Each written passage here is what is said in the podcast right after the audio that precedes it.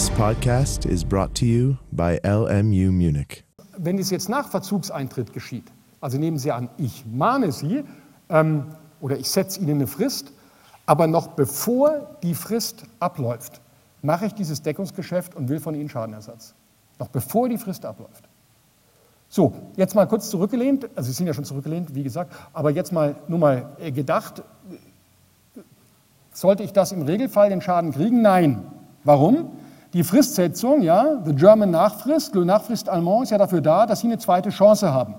Wenn ich Ihnen jetzt eine Frist setze und eigenmächtig vor der Frist mir den Gegenstand schon woanders besorge, dann muss im Regelfall das Ergebnis lauten, nee, den Schadenersatz kriege ich nicht. Okay? Warum kriege ich ihn nicht? Und wann kriege ich ihn vielleicht doch? Meine These ist die, tja, das ist, es bleibt dabei, das ist ein endgültig eingetretener Schaden. Denn selbst wenn Sie jetzt noch mit der Leistung kommen, was Sie ja noch dürfen, die Leistungspflicht ist ja noch nicht endgültig weggelaufen, weg, weggefallen. Wenn Sie jetzt mit der Leistung kommen, Sie liefern mir den Gegenstand, ja, dann besteht mein Schaden aber immer noch. Warum? Ich habe die Kosten für das Deckungsgeschäft aufgewendet. Den habe ich noch. Tja, den Schaden habe ich mir aber selber zugefügt. Ne? Selber schuld, könnten Sie sagen. Warum machst du denn das Deckungsgeschäft? Und in der Tat ist es dann ein Kausalitätsproblem. Das werden wir später noch bekommen, der Kausalität, nämlich ähm, Natürlich ist, dieser Schaden eingetreten, weil Sie nicht rechtzeitig geliefert haben. Aber es ist eben doch noch ein weiteres dazugekommen, nämlich ein eigener Entschluss von mir und jetzt kaufe ich mir den Gegenstand woanders. Dieser Schaden geht also, also zwar kausal auf eine Pflichtverletzung Ihrerseits zurück, aber eben nicht nur, sondern es kommt noch ein Zwischenschritt, eine eigene Entscheidung des Geschädigten, meine Entscheidung nämlich, jetzt ein Deckungsgeschäft vorzunehmen, dazu. In der Kausalität, und deswegen ist dieser Fall etwas zu früh für Sie, fragt man bei solchen Schäden, bei solchen selbstverursachten Schäden, nennt man sogenannte Herausforderungsfälle, wenn also für den Eintritt des Schadens zwar eine Pflichtverletzung kausal ist, aber der, ein, ein eigener Entschluss, ein bewusstes Handeln des Opfers noch dazwischen tritt, die nennt man Herausforderungsfälle.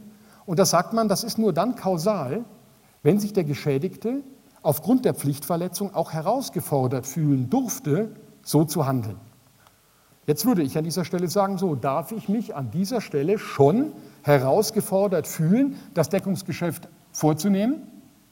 Antwort, nein, im Regelfall nicht. Also, es ist ein Verspätungsschaden, die Verzugsvoraussetzungen liegen vor, aber der Schaden wird nicht kausal sein. Bevor Sie mich für vollkommen bescheuert halten, warum ich diese Unterscheidungen mache, wandle ich den Fall mal ein bisschen ab. Stellen Sie sich mal vor, Sie schulden mir einen Gegenstand, der ist vergleichsweise geringwertig. Etwa ein Bauteil, aber ich brauche dieses Bauteil, um meine gesamte Produktion aufrechtzuerhalten. Und jetzt steht meine Produktion, meine Produktion steht. Ab Verzug schulden Sie mir Ersatz des Produktionsausfalls. Sind wir uns einig? Ja? Das kostet, kostet Sie ein Schweinegeld.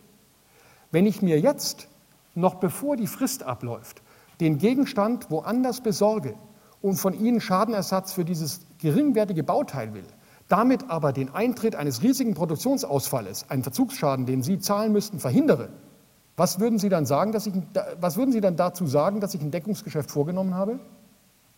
Was würden Sie sagen? Vielen Dank, würden Sie sagen. Vollkommen richtig.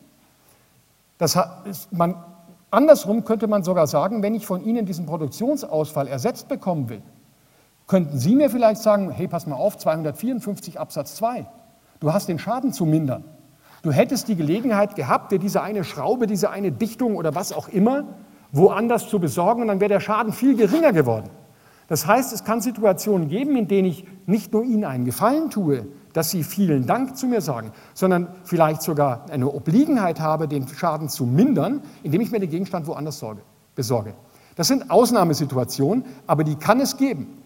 Mit anderen Worten, es kann schon sein, dass es Situationen gibt, in denen vor Fristablauf der Gläubiger sich herausgefordert sehen darf oder gar sich herausgefordert sehen muss, dieses Deckungsgeschäft vorzunehmen.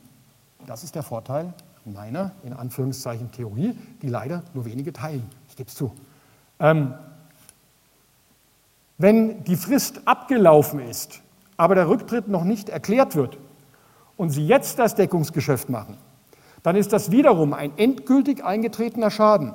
auch wenn die Leistung noch kommt und bis zu diesem Zeitpunkt dürfen Sie ja die Leistung noch bringen, bleibt dieser Schaden bestehen, weil ich die Kosten des Deckungsgeschäfts habe. Wiederum ist das also ein Schaden, der auf die Verzögerung der Leistung zurückgeht. Wiederum haben wir zu fragen, darf ich mich herausgefordert fühlen, zu diesem Zeitpunkt das Deckungsgeschäft vorzunehmen? Was würden Sie dazu sagen? Wenn die Frist abgelaufen ist, darf ich zurücktreten, also darf ich mir auch den Gegenstand woanders besorgen. So würde ich sagen. Und damit komme ich zu dem, wie ich finde, absolut lebensnahen und ich hätte beinahe gesagt, einzig richtigen Ergebnis, dass nämlich in einem solchen Fall der ähm, Gläubiger nicht erst dann, wenn er zurückgetreten ist, sondern bereits mit Fristablauf auf jeden Fall ein Deckungsgeschäft vornehmen kann. Und dann haben wir den Vorteil, dass er nämlich erst, erst das Deckungsgeschäft versuchen kann und dann Schadenersatz statt der Leistung geltend macht. Sonst müsste er vorher den Schadenersatz statt der Leistung geltend machen, dessen Höhe er noch gar nicht weiß, weil er ja überhaupt nicht weiß, was ihn das Deckungsgeschäft kostet. Ich finde das schlüssig ähm, und richtig. Logisch finde ich es richtig, sonst würde ich es nicht sagen. Der BGH sagt das aber anders. Der BGH sagt bei diesem Fall, jetzt habe ich das nicht eingeblendet, Sie können auf der Homepage sehen, der BGH sagt, nee, das ist entgangener Gewinn und äh, das ist, da geht es ums Erfüllungsinteresse und das ist immer Schadenersatz statt der Leistung. Andere Ansicht Lorenz. Bumm. Ja? Ähm, mein Vorname beim BGH lautet AA. Da bin ich nicht beleidigt, viel Feind, viel eher, aber ähm, so richtig widerlegt hat mir das noch keiner. Lessons learned. Wichtig ist, dass Sie den ersten Fall kapiert haben, den wir gemacht haben mit dem rücktrittsbedingten Nutzungsausfall. Hier habe ich es jetzt echt übertrieben. Den Schuh ziehe ich mir an. Aber ich wollte Ihnen nur noch mal an einem Beispiel zeigen, wie wichtig das sein kann, diese Abgrenzung der Schadensarten und wie ergebnisrelevant so etwas sein kann. Es geht nicht um Jura im Wolkenkuckucksheim, es geht nicht um Pfeilchen von Professoren, sondern es geht um entscheidend wichtige Fragen, wann darf ich mich etwa woanders eindecken. So, jetzt aber wieder Butter bei die Fische, wieder runter auf den Boden, nämlich, was haben wir gelernt? Wir haben uns mit beschäftigt mit dem Schadenersatz bei Verzögerung der Leistung. Wir haben gesehen, dass wenn die Leistung zu spät kommt, das ist eine Pflichtverletzung im Sinne von Paragraph 280. Wenn es um den Verzögerungsschaden geht, brauchen wir die weiteren Voraussetzungen, Voraussetzungen des 280.2 mit 286. Wenn es um Schadenersatz statt der Leistung geht, brauchen wir die weiteren Voraussetzungen des 281. Und die ganze Zeit haben wir uns jetzt nur mit den Schadensarten beschäftigt. Wann ist welcher Schaden was? Wann ist er einfacher Schadenersatz, wann ist er Schadenersatz wegen Verzögerung der Leistung und wann ist er Schadenersatz statt der Leistung. Und Sie bläuen sich bitte in die Birne. Schadenersatz statt der Leistung ist der Schaden, der auf das endgültige Ausbleiben der Leistung zurückgeht. Die Leistung bleibt endgültig aus, wenn sie unmöglich ist oder wenn zurückgetreten ist oder wenn Schadenersatz statt der Leistung verlangt wird. Jeder Schaden, der davor endgültig eingetreten ist, ist Schadenersatz neben der Leistung, gegebenenfalls in Form des Verzögerungsschadens. Die Checkliste lautet, Sie schauen sich den Schaden an. Bist du Schadenersatz statt der Leistung? Ja, nein. Wenn die Antwort Nein lautet, weil er endgültig eingetreten ist, lautet die zweite Frage, bist du vielleicht Schadenersatz wegen Verzögerung der Leistung? Dann brauchen wir einen 286. Und wenn auch diese Antwort Nein lautet, dann brauchen wir nur den 280 in Reinkultur. Okay? Der ist bei mangelhaften Leistungen deutlich wichtiger. Und jetzt noch die letzten paar Minuten, gestatten Sie es, das schnell zu machen, nämlich die Voraussetzungen des 281 en Detail, die ganz furchtbar langweilig sind, weil sie fast dieselben sind wie im Paragraphen 323. Wir brauchen eine fällige und durchsetzbare Leistungspflicht, gähn. Wir haben wieder das Problem der Einreden, ähm, müssen die erhoben werden oder nicht. Exakt dasselbe wie in 286 und 323. Fällig, habe ich schon gesagt, bedeutet auch die Möglichkeit der Leistung. Das heißt, ab dem Zeitpunkt, in dem die Leistung unmöglich wird, ist sie auch nicht mehr fällig. Es sind Stories vorstellbar, in denen eine Leistung zunächst fällig ist und Sie einen Verzögerungsschaden kriegen, dann in irgendeiner, in, zu irgendeinem Moment wird die Leistung unmöglich. Ab dem Zeitpunkt gehen alle Ansprüche nach Unmöglichkeit. Ja? Also wenn ich mein Auto nicht rechtzeitig liefere, Sie nehmen sich den Mietwagen, Mietwagen, Mietwagen, Mietwagen, bam, irgendwann ist die Karre kaputt, die ist unmöglich, dann ist der Verzug beendet, dann geht ab diesem Zeitpunkt gilt Unmöglichkeitsrecht. Okay? Dann fällt die Leistung endgültig weg und dann kriegen Sie äh, den entgangenen, die, die, Taxikosten kriegen Sie dann aus 280 1,3 283, weil das dann Schadenersatz statt der Leistung ist, endgültig weggefallene Leistungspflicht. Die Pflichtverletzung liegt in der nicht rechtzeitigen äh, Leistung entweder quantitativ nicht rechtzeitig, also die Leistung ist ganz oder teilweise nicht erbracht, oder qualitativ, also die Leistung ist erbracht, aber sie ist mangelhaft, das werden wir im Kaufrecht sehen. Wir brauchen eine Fristsetzung, Die Systematik ist ähnlich wie beim 323, aber eine geringere Anzahl von Entbehrlichkeitstatbeständen. Es gibt keinen Schadenersatz ohne Fristsetzung beim relativen Fixgeschäft. Das gibt es nicht. Da muss man eine Fristsetzung haben. Das ist nicht zufällig, dass der Gesetzgeber die Entbehrlichkeitstatbestände im 281 zurückgeschraubt hat, denn beim 323 geht es nur darum, dass man vom Vertrag loskommt. Beim Schadenersatz statt der Leistung geht es um deutlich mehr. Man will den gesamten Schaden ersetzt bekommen.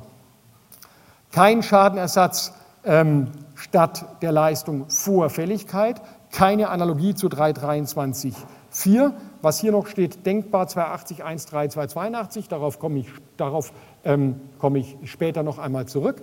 Wichtig auch hier, ähm, ich betone es nochmal, diese ernsthafte und endgültige Erfüllungsverweigerung, die uns dreimal begegnet, im 286, im 323 und im 281, harte Anforderungen, es muss das letzte Wort sein. Ganz wichtig, wir werden, Sie werden häufig in Klausuren so Fälle haben, wo der Schulter sagt, nee, mache ich nicht und so weiter. Und dann wird es typischerweise häufig so sein, nicht immer, das kann auch mal anders sein, typischerweise so sein, ähm, dass der sagt, dass der nicht leistet ähm, und sagt, er wird nicht leisten, aber das eben doch noch nicht sein letztes Wort ist. Es muss im Sachverhalt sozusagen klar sein, dass der sagt, du kannst mich mal. Ja? So, ähm, wir brauchen einen fruchtlosen Fristablauf. Wir brauchen vertreten müssen, das ist der Unterschied zum Rücktritt 280 1.2. Und ähm, dann müssten wir uns noch unterhalten, das machen wir aber beim nächsten Mal, was denn nun eigentlich Bezugspunkt des Vertretenmüssens ist, ähm, die anfängliche Nichtleistung oder die Leistung nach Ablauf der Frist. Das fange ich jetzt nicht nochmal an. Ein ziemlich akademisches Problem, aber lehrreich. Damit werden wir morgen anfangen. Vielen Dank, bis dann.